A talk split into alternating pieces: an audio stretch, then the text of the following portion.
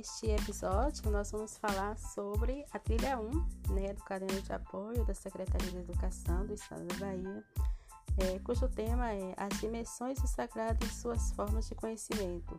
Então, este caderno ele é do segundo ano é, do ensino médio.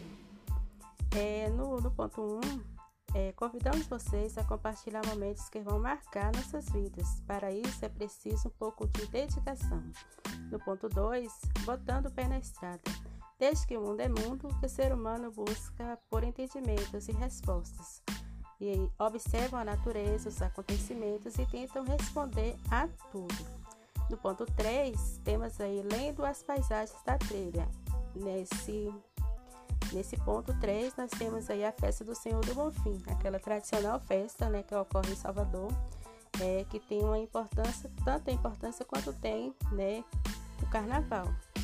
Então, nesse, nesse, nessa, nessa trilha, nessa, nessa paisagem da trilha, é colocada aí a forma como a festa do Bonfim é comemorada, né? Ela é uma, uma, um encontro de culturas diferentes, de religiões diferentes e convivem né, é, naturalmente. Ela é festejada tanto pelos cristãos quanto pela religião do candomblé dos africanos. É uma, uma festa trazida para o Brasil é, pelos portugueses né, e, e, festejada, né, tão muito festejada em Salvador e de grande importância. Né? E aí ocorre é, é uma tolerância religiosa, né? São diferentes culturas, diferentes formas de celebrar é, o mesmo dia, o mesmo acontecimento, o mesmo evento. Então, eles convivem ali ao mesmo tempo que a igreja é católica, ela celebra o Senhor do Bonfim, né? Os africanos, né? O candomblé celebra aí é, Oxalá. E é uma festa única, uma única festa. Né? Diferentes culturas celebrando a mesma festa. No ponto 4, nós temos aí explorando a trilha, em que a gente vai falar sobre o tema da trilha, na verdade, que é o sagrado e a função de dar sentido. Então, uma das características do sagrado é apresentar uma visão do mundo é, positiva, capaz de oferecer uma tranquilidade ao ser humano. É assim, as pessoas elas é, bus sempre buscavam respostas a tudo, né? E nessa busca de respostas surgiu é o sagrado. E a filosofia, né, que dá resposta, que trouxe as respostas para os questionamentos é, da sociedade, é, a filosofia não surgiu para se contrapor é, à magia, porque antes é, do, do, sagrado que dava sentido às coisas, é, o que dava sentido era a magia. E a filosofia ela não se contrapõe a isso ela surgiu em contraponto ao mito, né, para desmitificar aquilo que era considerado como verdade, né, e é, o que é verdade, é, é, correto afirmar que isso é verdade. Então a filosofia ela surgiu, né, para esclarecer é, é as coisas em relação à mitologia.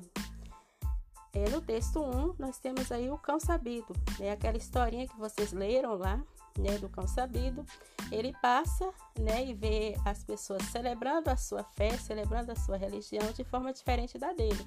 Então, o que, que ele faz? Ele zomba né, da, daquela, daquela manifestação é, é, de uma crença diferente da dele, por achar que a dele é que está correta. Então, nós temos aí uma intolerância religiosa por parte desse cão sabido, porque ele se achava superior ele achava que a fé, a crença dele estava acima né, daquela, daqueles povos, porque a dele era diferente, porque a dos outros era diferente da dele.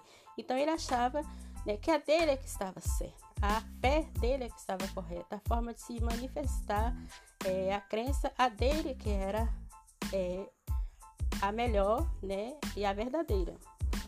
É, no texto 2, nós temos aí a concepção de sagrado. Né? O sagrado é, como já foi dito antes, ele surgiu para dar sentido né, às coisas, aquilo que estava acima, que as pessoas consideravam como algo é, intocável, como algo é, muito importante. É, então foi considerado sagrado. A gente sabe que o sagrado, na verdade, ele está ligado a Deus.